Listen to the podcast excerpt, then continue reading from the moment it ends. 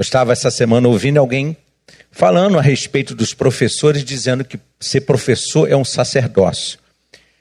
Isso é uma forma de dizer assim, não é valorizados porque é um sacerdócio, né? Então assim, na verdade o professor, ele tem que ser valorizado, porque é uma das profissões mais importantes, né? Porque são os professores que preparam os outros profissionais nesse país. Então está aqui o meu abraço. Também sou um professor, dou aula numa faculdade há 20 anos e sei a importância de do professor nas nossas vidas. Bom, nós vamos estamos conversando sobre Romanos e é uma conversa mesmo. É, eu como professor gosto de, de conversar, né? Na sala de aula fica mais fácil porque a gente abre o diálogo. Então nós vamos conversar sobre Romanos, capítulo 13, do versículo 1 ao versículo 7. Todo homem esteja sujeito às autoridades superiores, porque não há autoridade que não proceda de Deus. E as autoridades que existem foram por ele instituídas. De modo que aquele que se opõe à autoridade resiste à ordenação de Deus, e os que resistem trarão sobre si mesmos condenação. Porque os magistrados não são para temor quando se faz o bem, e sim quando se faz o mal. Queres tu não temer a autoridade? Faz o bem e terás louvor dela, visto que a autoridade é ministro de Deus para teu bem. Entretanto, se fizeres o mal, teme, porque não é sem motivo que ela traz a espada, pois é ministro de Deus, vingador para castigar o que pratica o mal. É necessário que lhe sejais sujeitos, não somente por causa do temor da punição, mas também por dever de consciência. Por esse motivo, também pagais tributos, porque são ministros de Deus, atendendo constantemente a este serviço. Pagai a todos o que lhes é devido, a quem tributo, tributo, a quem imposto, imposto, a quem respeito, respeito, a quem honra, honra. Bom, segundo alguns alguns teólogos, né? Esse é um dos textos mais polêmicos, discutidos e analisados. E aí eu fico pensando, e como vocês, né, assim, só a leitura do texto em si já chama a atenção da gente para alguns aspectos.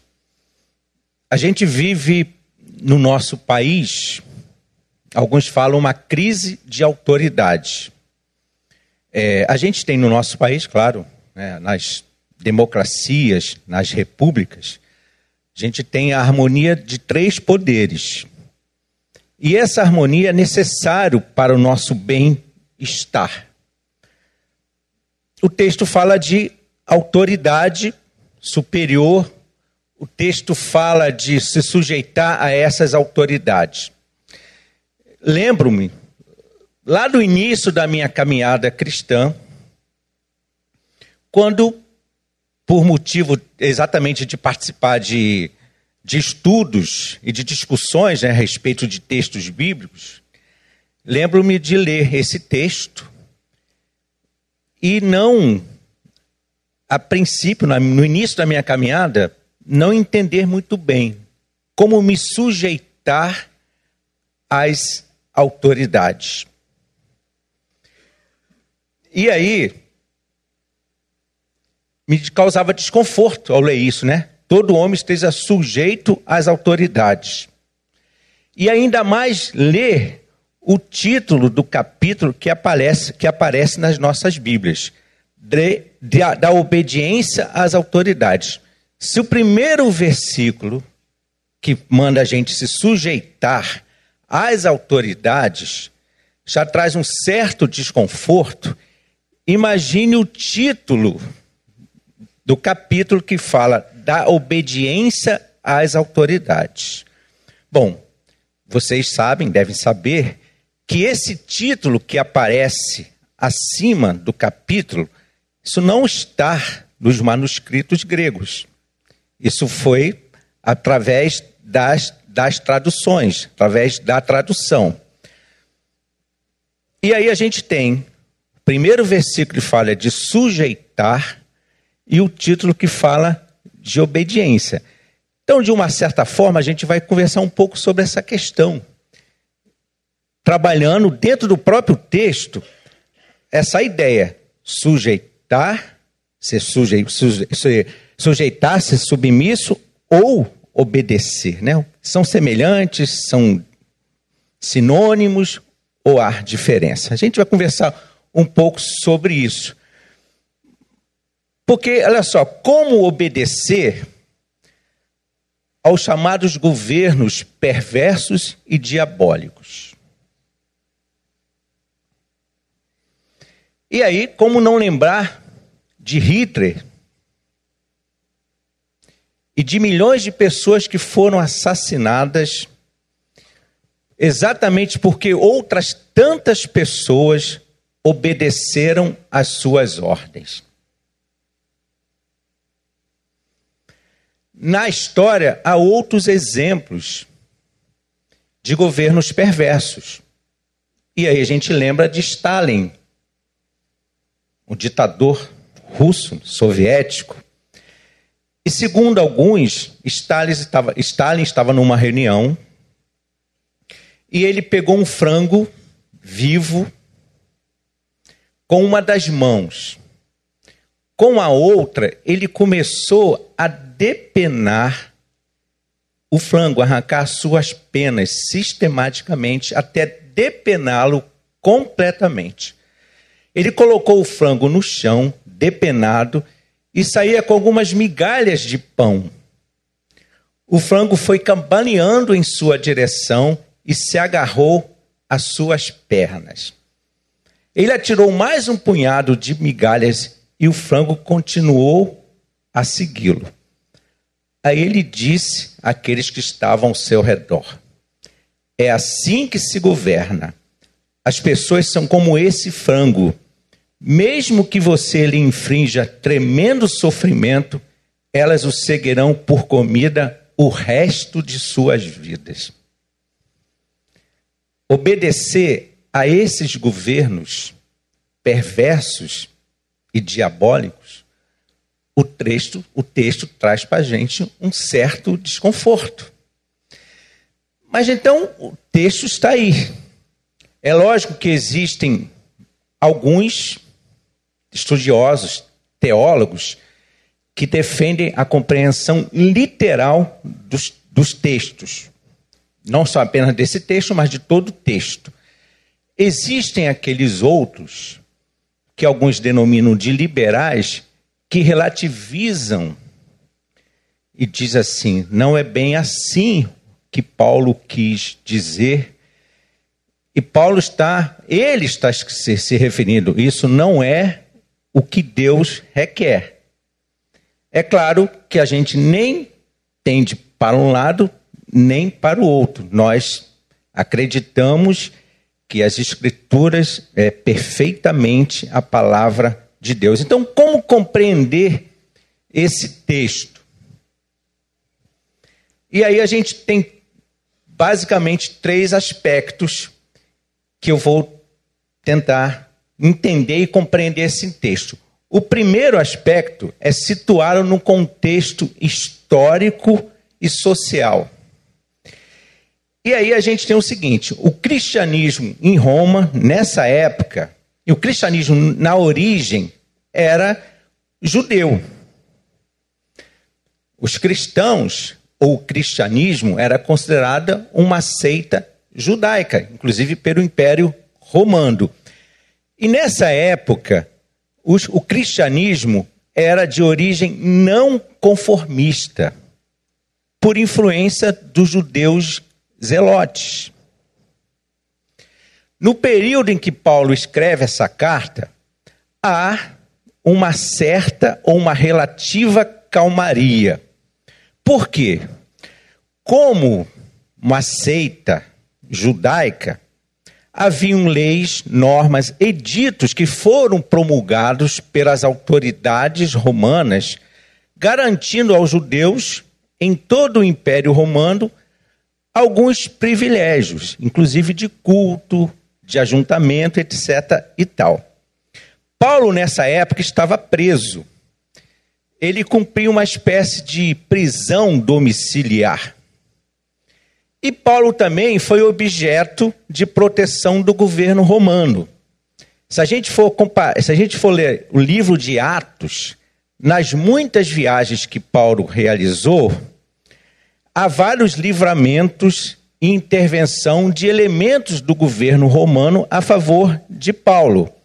Por exemplo, Atos 16, 27, está registrado isso lá em Filipos, e em Jerusalém, em Atos 22, 26.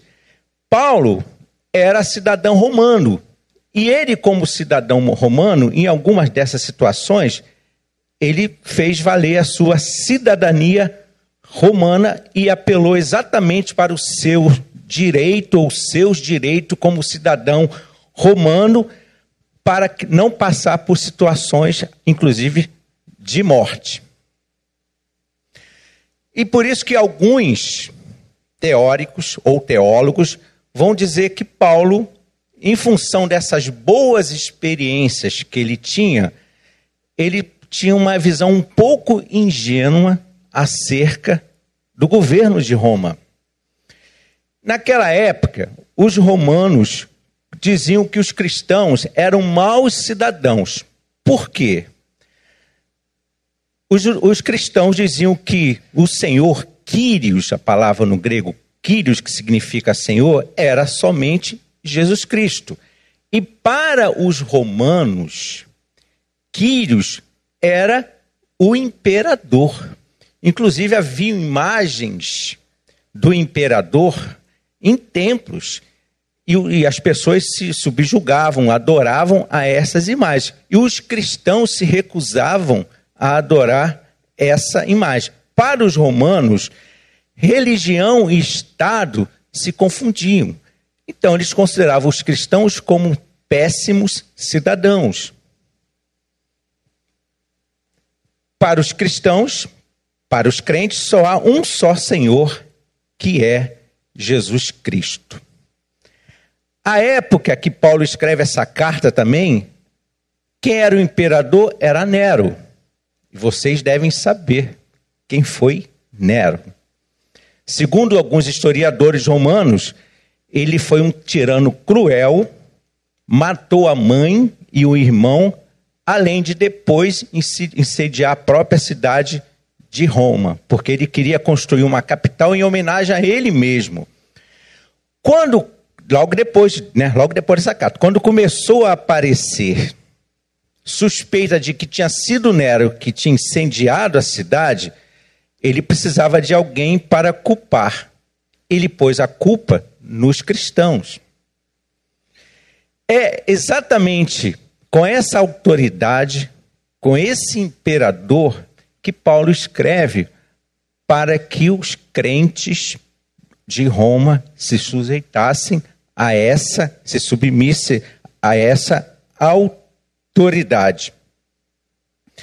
Mas também é o seguinte, até por influência, como eu tinha dito lá, de alguns judeus zelotes, né, que queriam trazer o reino de Deus à força através da revolução, provavelmente também havia alguns cristãos que manifestavam sinais de uma certa rebeldia.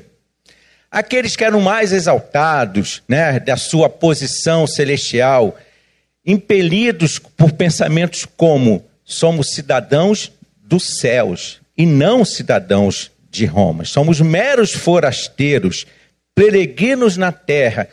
Somos defensores, procuradores de Deus. Como hoje, né? A gente tem alguns defensores de Deus, procuradores de Deus, como se Deus necessitasse de advogados, de defensores ou de procuradores.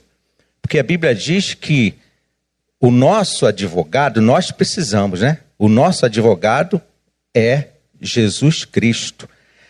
Mas hoje algumas, algumas pessoas se arvoram de defensores e procuradores de Deus.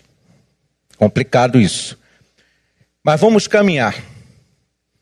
Os cristãos, claro, também poderiam ser inclinados a desobedecer porque eles consideravam os outros pagãos, idólatras e um governo corrupto.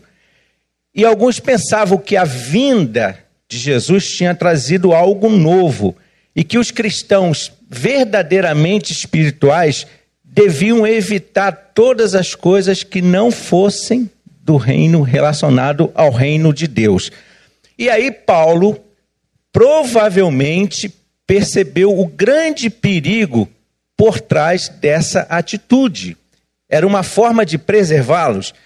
E aí assinala que tais atividades foram estabelecidas por Deus para o nosso bem. As autoridades foram estabelecidas por Deus para o nosso bem. As instituições não são mais.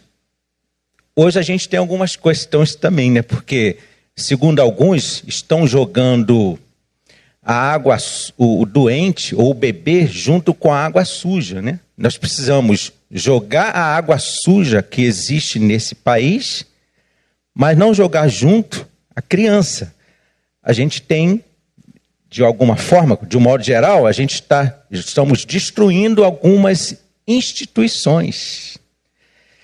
E aí Paulo, né, ele defende essa ideia de que as instituições, elas não são mais, elas foram criadas, instituídas por Deus para realizar a sua vontade. No capítulo, é, alguns autores até dizem assim, né?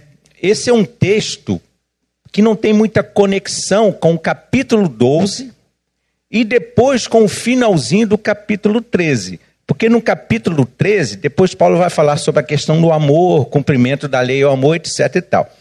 No capítulo 12, Paulo diz lá para não vos conformais com este século.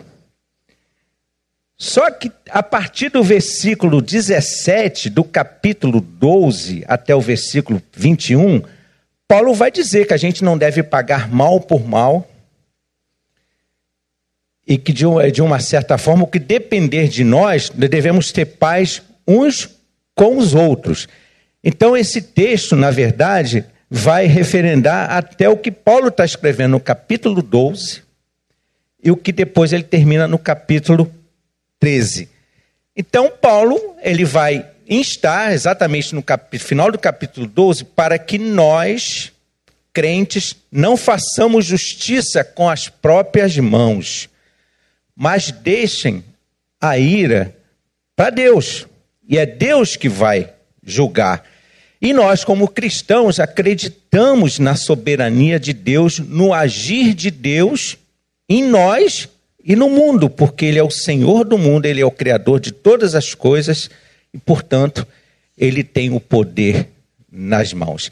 A segunda forma de entender e compreender o texto é atentar para o significado das palavras no grego, que elas ficam mais claras para a gente entender o texto. O versículo 1 diz lá: todo homem esteja sujeito às autoridades superiores. Claro que superiores aqui são as autoridades que estão acima de nós. E aí, na nossa sociedade mesmo, nós temos autoridades que estão acima de nós. As leis que existem nesse país, as autoridades que existem nesse país, devem, de uma certa forma, receber, né? a gente deve se sujeitar às leis. Por quê? Porque a gente entende que as leis que há os magistrados, as leis, né, o, o é, a gente até pode discordar nomeando pessoas, mas as instituições elas são necessárias para o bem comum, para o bem da sociedade. Então é isso que Paulo está falando. Todo homem esteja sujeito às autoridades que estão acima de vocês.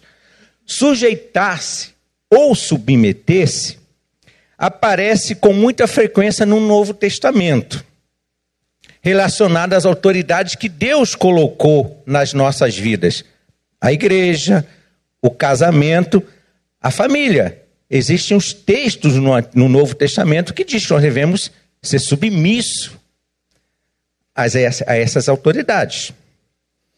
É a ideia de estar debaixo de um governo, acatar e reconhecer o poder que vem ou existe nessas funções e pressupõe que a submissão ela é voluntária.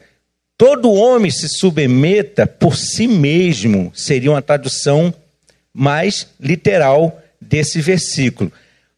Então, a submissão voluntária, consciente, que se faça espontaneamente por dever de consciência, porque sabe que Deus tem um controle de tudo. Romanos é um livro que trabalha a ideia central da soberania e da justiça de Deus. Então, esse texto não está fora da ideia central de Romanos: a justiça, o poder de Deus. Então, se nós cremos nisso, como cristãos, nós entendemos que por trás está a mão de Deus conduzindo tudo. E aí, após essa afirmação do versículo 1, a parte B do versículo 1 até o versículo 4, Paulo vai dar as razões para isso. E no grego a gente percebe melhor isso. Não existe autoridade senão por Deus. Logo, as existentes são por Deus ordenada, soberania de Deus. O que se opõe a essa ordenança resistem. No versículo 2, que seria uma tradução melhor do texto. O que se opõe a essa ordenação resistem. Mas o resultado não é libertação, e sim condenação. Lógico que essa condenação aqui não é a condenação eterna que será dada por Deus. Essa condenação é em função, e é, e é óbvio isso, né? Se a gente vive é, num país ou em qualquer país onde há leis, onde há normas, onde há legislação, onde há autoridade, se eu não me submeto a isso, para o bem ou para o mal, eu arco com as consequências. E é isso que Paulo está dizendo. Nada além disso. Versículo 4. A autoridade, por ser ordenada por Deus, Paulo fala que é ministro. A palavra ministro é a palavra diáconos. E os nossos diáconos estão aqui. E os nossos diáconos sabem qual é a função dos diáconos. Está a serviço da comunidade. Então, a autoridade, por ser ordenada por Deus, é diácono, não é senhor, não é Quírios. Ela está a nosso serviço, a serviço do bem comum, para conduzir a ordem social para a execução daquilo que é bom, por isso, quem fizer o mal deve temer. Então, ministros aí são diáconos, estão a serviço de Deus. Se nós cremos na soberania de Deus, precisamos entender que tudo está a serviço de Deus. E aí no versículo 6, quando ele fala sobre os tributos, a palavra que aparece aí e diz que são ministro, aí já não é mais diácono, é liturgos, que dá a mesma ideia. Esses tributos devem estar à disposição do bem-estar social. Ok, vocês vão me dizer para mim assim: nós pagamos, e nós sabemos disso, né? O país, o Brasil, é um dos países onde tem a maior carga tributária do mundo. Nós pagamos impostos diretos e indiretos. Eu dou aula, eu falei aqui numa faculdade, eu até eu já, já quando eu vou, claro, né? Todo ano a gente tem que fazer aquela declaração de imposto de renda. eu além de eu, eu pago além eu pago quatro de quatro a cinco meses do que eu ganho na faculdade exatamente para pagar de imposto. Então eu trabalho cinco, quase cinco meses de graça. Mesmo a gente entendendo, essa não é a finalidade dos impostos. Quais seriam as, a finalidade dos tributos? Exatamente está a serviço do bem comum. Isso é uma outra questão. Mas o que Paulo está dizendo é que os tributos são liturgos de Deus, estão a serviço para um bem comum. Por isso que deve ser pago, segundo Paulo. Só que no versículo 7, ele fala uma algo interessante, porque ele fala lá: Pagai a todos os que lhe é devido, a quem tributo, tributo, a quem imposto, imposto, a quem respeito, respeito, a quem honra, honra. Paulo aqui deve ter lembrado, e a gente lembra das palavras de Jesus: Dai a César o que é de César e a Deus o que é de Deus. Tributo, dá tributo a quem exige tributo. Honra a quem honra. A Deus nós devemos honrá-lo. A César devemos pagar o tributo. Na verdade, quando Jesus fala isso, Jesus relativiza o poder de César. E Paulo, nesse versículo aqui, está exatamente isso, relativizando o poder da autoridade em, em paralelo à autoridade divina. Até porque Paulo vai falar lá no início de Romanos que Jesus Cristo é o poder de Deus para a salvação de todo aquele que, crê. Então, o único poder existente é Jesus Cristo. E aí, a terceira forma de nós compreendermos e entendermos o texto é uma forma teológica. Então, nós vimos a forma histórica social, algumas palavras e, em, em frases em grego, e agora nós vamos ver o, te, o, o, o contexto, a questão teológica do texto. Ó, o que Paulo diz sobre as autoridades corresponde aos, aos ensinamentos veterotestamentários. Deus, como governante de todo o universo, é o que ensina a Bíblia. Tem um controle de todos os assuntos da história humana. Então, o que Paulo está se referindo teologicamente aqui é que Deus, na verdade, é o grande governante de todo o universo, controla todos os assuntos da história humana. Então não há por que preocupar-se de que as autoridades frustrem os propósitos de Deus. Isso nunca irá acontecer. Se a gente olhar lá em Isaías, capítulo 40, versículo 22, está lá escrito: É ele o que reduz a nada os príncipes e torna em coisa vã os juízes da terra. E lá no, no capítulo 45, versículo 1, Ciro, o monarca persa, exemplifica esse poder de Deus sobre os governantes humanos. Assim diz o Senhor ao seu ungido, a Ciro, a quem tomo pela mão direita para abater nações. Então, o contexto, o entendimento teológico desse texto é exatamente isso. Que Paulo aqui está dizendo que Deus é o grande governante de todo o universo e controla todos os assuntos da história humana. Nossa consciência, então, e Paulo fala sobre a consciência no capítulo, deve ser motivada, então, a sujeitar-se às autoridades baseada exatamente na soberania de Deus. Não ter medo dela, mas porque elas são servas de Deus para a sua justiça, para o bem ou para o mal.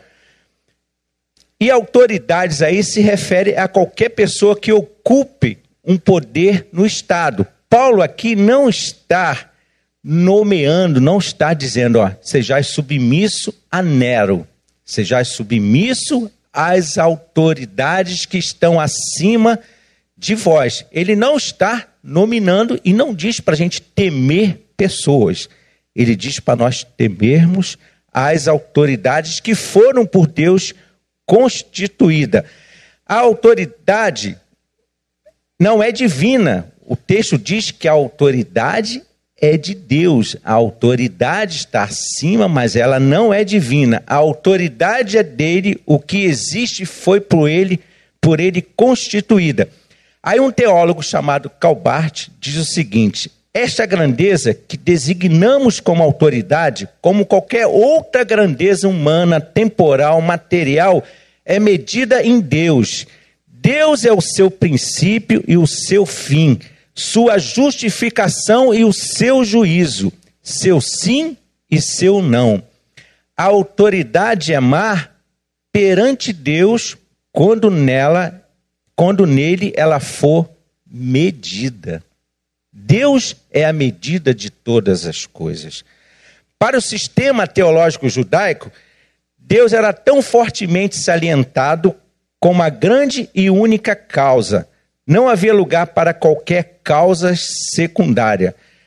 Nelas, no sistema teológico judaico, as coisas encontram seu plano e através de Deus todas as coisas são produzidas ou realizadas, continua dizendo Calbart. Então, o poder civil em relação às autoridades só pode ser encarado como um poder designado por Deus. E o cristão, e aí cabia lá e cabe aqui. O cristão pertence a duas comunidades: a religiosa e a civil.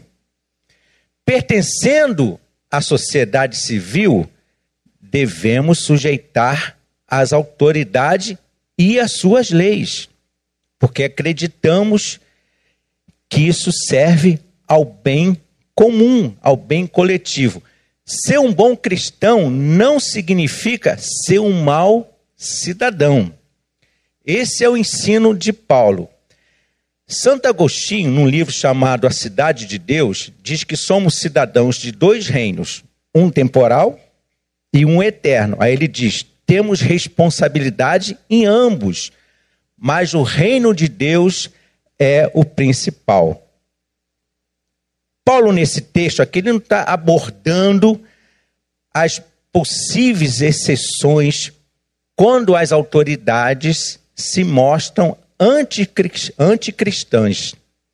Na verdade, ele não está aqui cogitando, pensando numa autoridade que a gente sabe que tem. Nós citamos aqui duas autoridades no início, Hitler e Stalin, que extrapolam as suas competências, mas aquela que pune o mal e incentiva o bem. Essa é a finalidade de toda a autoridade e de todas as leis.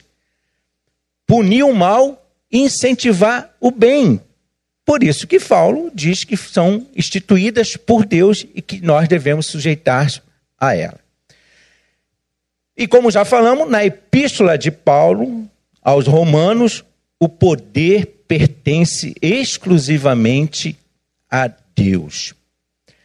E essa passagem de Paulo, que capítulo 3, versículo de 1 a 7, ela encontra eco lá na primeira epístola de Pedro, no capítulo 2, versículo 13 ao 17. Vocês podem até conferir isso depois. Pedro fala mais ou, mesmo, mais ou menos a mesma coisa. Bom, se nós observamos o texto em seu contexto histórico-social, entendemos o significado de algumas palavras e frases em grego e a sua compreensão teológica, então partamos agora para algumas aplicações. Primeira aplicação. Quando as autoridades deixam de servir aos cidadãos, cidadãos, louvar o bem e punir o mal, deixam de ser autoridade legítima. Então, toda e qualquer autoridade que deixa de servir ao cidadão, deixa de louvar o bem e punir o mal, deixam de ser autoridade legítima. O exemplo disso é o Estado totalitário. Esse Estado deve ter resistência de todo cristão, inclusive por meio da desobediência. A Bíblia está cheia de exemplos disso. Paulo mesmo desobedeceu quando essas autoridades obrigaram a ir contra a lei de Deus, se calar e não pregar a palavra de Deus. Paulo desobedeceu. No Antigo Testamento, vários exemplos de pessoas que desobedeceram às autoridades por estarem exigindo coisas contrárias à consciência e à verdade do que era correto. Lembram das parteiras do Egito que se recusaram a matar os primogênitos? Elas foram contra a autoridade, porque essas autoridades não eram não podiam ser consideradas legítimas porque elas não estavam a serviço do bem e não estavam punindo o mal. Muito pelo contrário, as parteiras se recusaram. E diz o texto lá em Êxodo que elas foram abençoadas por conta disso. Então, primeira aplicação, quando a autoridade deixa de servir ao cidadão, louvar o bem e punir o mal, deixa de ser uma autoridade legítima. Lembro de Sadraque, Mesaque e Abednego se recusaram a prostrar-se ante uma estátua de Nabucodonosor. Ok, pagaram a consequência por isso, foram para a fornalha.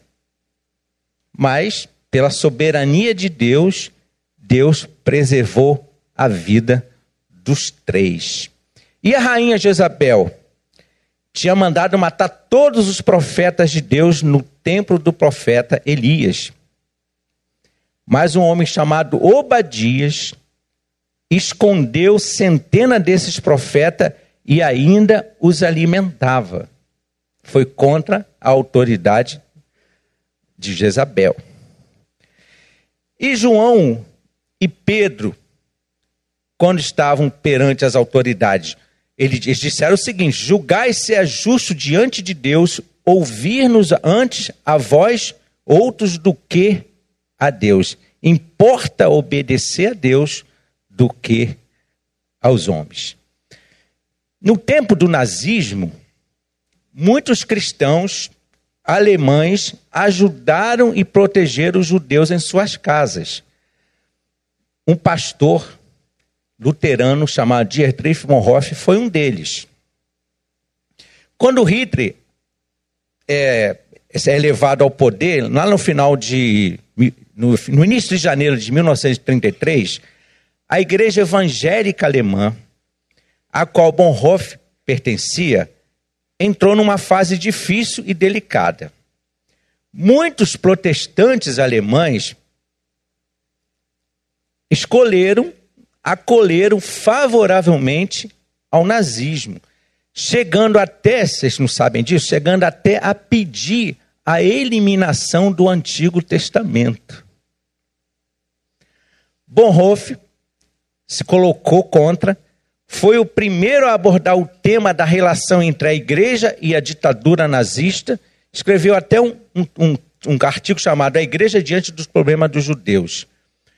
E aí, a sua atividade, ele ajudou vários, centenas de judeus. E a sua atividade para ajudar os judeus levou à sua prisão em abril de 1943. Da prisão, ele foi para outra prisão em Berlim. Da prisão, ele foi para um campo de concentração, onde foi sumariamente enforcado escreveu, na verdade, é um livro póstumo, né? No, sobre as cartas que ele, que ele mandava aos pais e, e alguns amigos, chamado Resistência e Submissão, o nome desse livro. E aí, na tradição calvinista reformada, o que é ordenado por Deus não é o governo específico, mas o princípio de um governo como deve ser feito. Se o governo não corresponder a certas normativas específicas, poderá reivindicar a sua instituição que não seja divina. Caso exerça seu papel bíblico, esse governo se torna digno de respeito. E aí Calvino diz assim, ó, não há exigência de aprovação religiosa do Estado. Ele diz mais ainda. Primeiro, diante das autoridades que não cumprem seu papel, a igreja deve instruir os crentes nos seus deveres, no seu papel de cidadão. Segundo, orar e protestar usando os caminhos legais para isso. Diante das autoridades que não cumprem seu papel, a igreja deve instruir os crentes nos seus deveres, no seu papel de cidadão. Calvino. Segundo, orar e protestar, usando os caminhos legais para esse fim. Segunda aplicação: se os que não se sujeitam à autoridade humana trazem sobre si condenação, o que dizer então da não sujeição à autoridade divina? Rebelar-se contra Deus trará com certeza uma condenação muito maior. Para entrar no reino de Deus, nós temos que reconhecer que somos pecadores, sem direito a nada, humilharmos debaixo da potente mão de Deus, sujeitarmos a Ele não entraremos no reino de Deus em estado de rebelião contra Deus. Terceiro, a sujeição à autoridade começa em casa. Os pais devem exercê-la e os filhos acatarem. E aí faço uma pergunta: é isso que tem acontecido nos dias de hoje? A autoridade, a submissão à autoridade deve começar em casa. Os pais devem exercê-la e os filhos devem acatar. Quarta, aplicação: a igreja não deve temer governos maus. Deus é soberano, falamos aqui, ele ergue, põe e tira governos. A história mostra isso. Nosso Deus governa.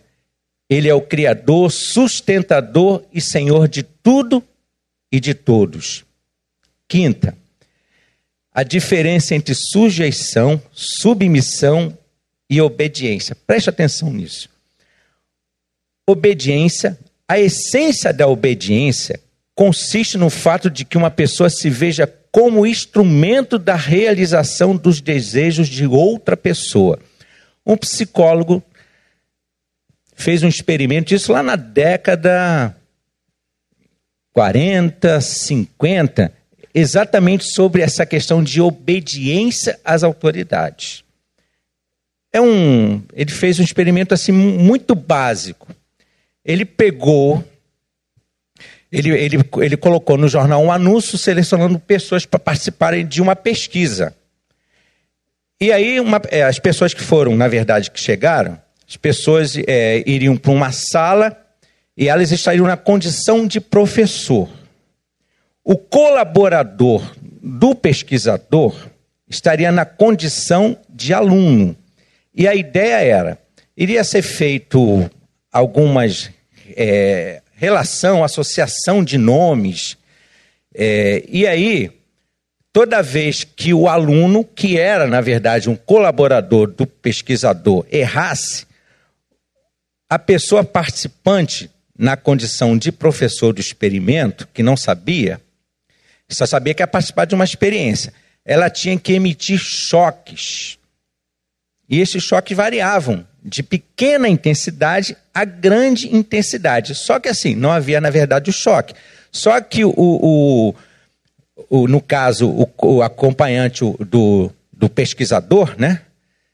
Ele simulava que estava recebendo choque. Então, claro que ele errava, e aí o sujeito lá emitia choque.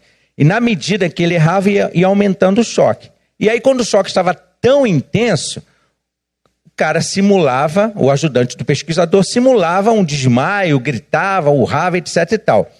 E aí, pasmem, né? Várias pessoas disseram, e essa é a conclusão da pesquisa, de que tentaram parar, mas como estavam obedientes à instrução do pesquisador, não pararam, mesmo a sua consciência pedindo e orientando que parasse. Foram poucas nessa pesquisa que é, resolveram falar assim: ó, não, de agora em diante eu não aplico mais choque.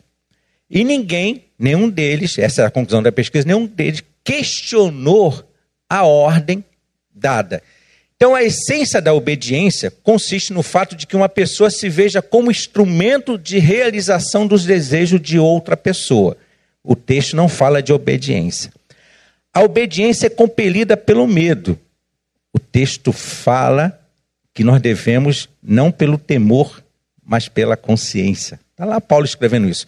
Estudos mostram que foram cometidos, olha só que interessante, mais crimes hediondos em nome da obediência do que jamais foram cometidos em nome da rebelião. E aí, essa pesquisa mostra que milhões de pessoas inocentes foram sistematicamente mortas por pessoas que cumpriam ordens.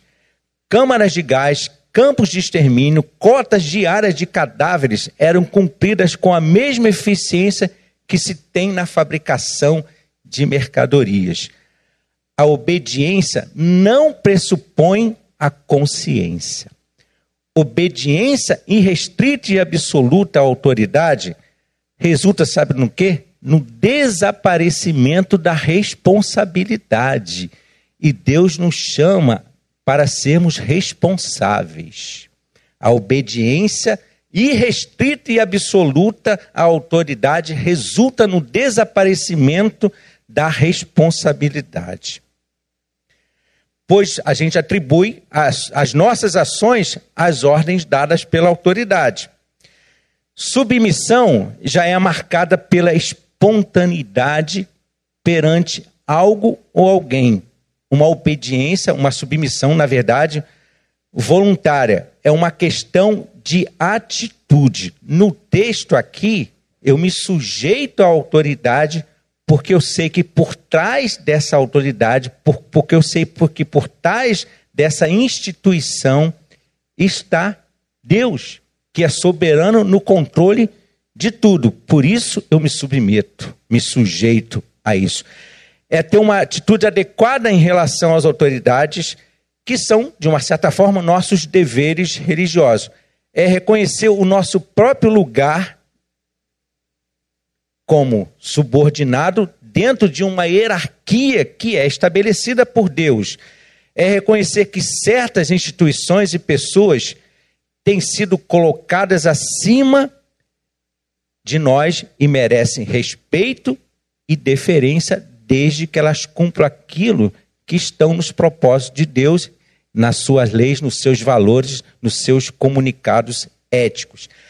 Apenas Deus mas, na verdade, essa submissão, ao contrário da obediência, ela não é uma submissão irrestrita. Apenas Deus é objeto de submissão irrestrita. O homem que é menos que Deus deve apenas receber submissão limitada. Deus sempre deve estar no vértice e superior de qualquer hierarquia. Acima dessas autoridades aqui, que a gente poderia é, traduzir como autoridades públicas, está Deus no vértice. Se a autoridade delegada der uma ordem que é obviamente contrária à ordenação de Deus, não, nós não podemos nos submeter, não podemos obedecer, devemos nos submeter somente à autoridade de Deus não devemos obedecer às ordens que são contrárias a Deus. Por isso que Paulo fala de consciência. Se nós temos valores cristãos, éticos, e esses valores incomodam a consciência, nós não devemos obedecer autoridades que contrariam exatamente esses princípios. Sexto, para a gente finalizar, Gente, não vamos esperar um governo justo aqui. Não vamos esperar um governo justo aqui. Até porque, escatologicamente, não há nenhuma esperança duradoura nos governos humanos. Todos eles, embora desejados e usados por Deus, são expressões pecaminosas da organização humana. A justiça que nós queremos e almejamos somente irá reinar na vinda do Rei justo, glorioso e verdadeiro.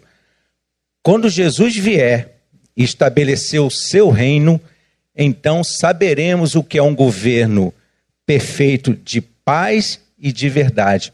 Portanto, Maranata, vem, Senhor Jesus. Vamos orar, irmãos.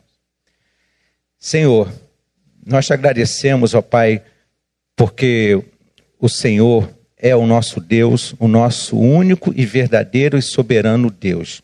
Te agradecemos porque um dia Jesus se fez como um de nós e nos ensinou e nos deixou vários ensinamentos. Que a cada dia esses ensinamentos sejam internalizados na nossa consciência, que todos os nossos comportamentos e atitudes sejam direcionados exatamente por esses princípios ensinados por Jesus Cristo, nosso Mestre maior. Que estejamos sempre conscientes da nossa responsabilidade como cristão e os nossos deveres como cidadãos aqui que nós possamos cumprir os nossos deveres e sempre comparar e analisar aquilo que não é, que não é pedido à luz da tua palavra. Ensina-nos sempre, sempre a nos comportarmos de acordo com o que tu queres que seja o melhor para o teu reino. É a nossa oração em nome de Cristo. Amém.